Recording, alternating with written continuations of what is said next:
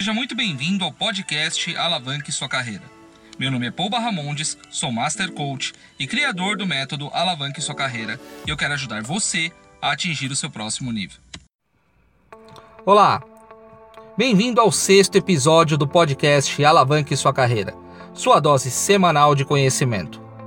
Nesta semana, daremos continuidade às competências citadas pela revista Você S.A. de agosto com o título Chame a Atenção do Mercado.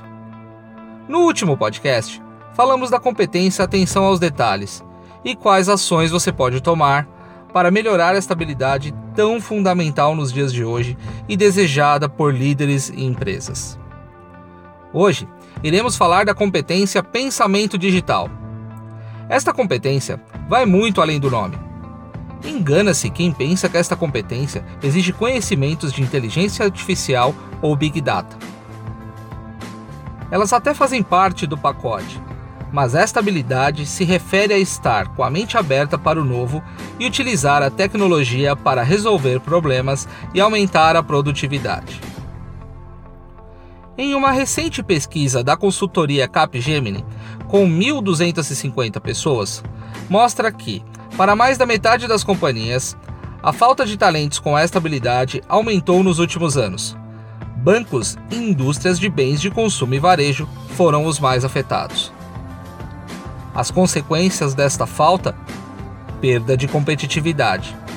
Para iniciar o processo de desenvolvimento desta competência, é necessário paixão por aprendizado, mentalidade empreendedora e capacidade de interpretar grandes fluxos de dados.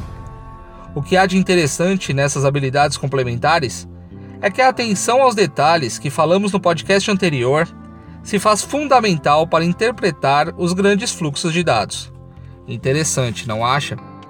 Outro ponto muito importante e necessário para quem deseja obter este perfil é a colaboração.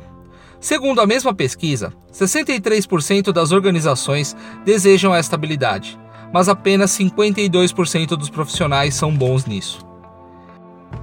Ter estabilidade desenvolvida e aplicar somente de forma individual não é o suficiente.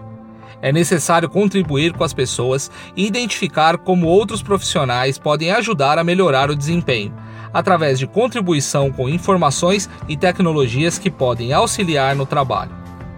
Pelo lado da organização, estabelecer métodos e serviços para profissionais a explorar a cooperação ajuda a obter ainda mais resultado. A matéria traz o interessante caso da Milena Rosa, de 36 anos, que durante um processo de mentoria percebeu que, dentre dos seus pontos mais fracos, o pensamento digital precisava ser desenvolvido. Alguns recursos foram necessários e contribuíram para o desenvolvimento desta habilidade. Mas ela conseguiu alcançar esta competência quando se permitiu trabalhar de forma mais colaborativa, trocando informações e conhecimentos. Somente desta forma é possível entender as necessidades de cada área, qual a dor e demanda que elas possuem, para somente então analisar como as ferramentas disponíveis podem auxiliar. Uma forma de desenvolver esta habilidade é desafiar o status quo, adotar uma postura impermanente frente à situação, não se contentando com respostas prontas do tipo: sempre foi assim, não é possível melhorar, ou já tentaram no passado e não deu certo. Uma forma de desenvolver esta habilidade é praticar sempre que possível os seguintes questionamentos: Existem desperdícios na situação atual? Houve no passado alguma tentativa de mudar a situação? E que ações já foram tomadas? O que deu certo e o que deu errado em cada uma delas? O que pode ser feito de diferente na tentativa do passado, todos os envolvidos estavam motivados e engajados em melhorar? Olhando a situação hoje, o que pode ser feito de diferente que não foi tentado antes? O que podemos tentar novamente com mais intensidade e engajamento? O que pode ser digitalizado, automatizado ou até robotizado? A tecnologia está disponível? O que pode ser feito sem que seja investido grandes quantidades de dinheiro? Estas são apenas algumas perguntas que podem te ajudar a pensar de forma digital e buscar sempre a inovação. Espero que essas questões te ajudem a refletir no dia a dia e encontrar alternativas para melhorar continuamente. Desejo a vocês uma excelente semana. Um forte abraço e até o próximo episódio. Gostou deste conteúdo? Então visite meu site www.poubarramondes.com.br.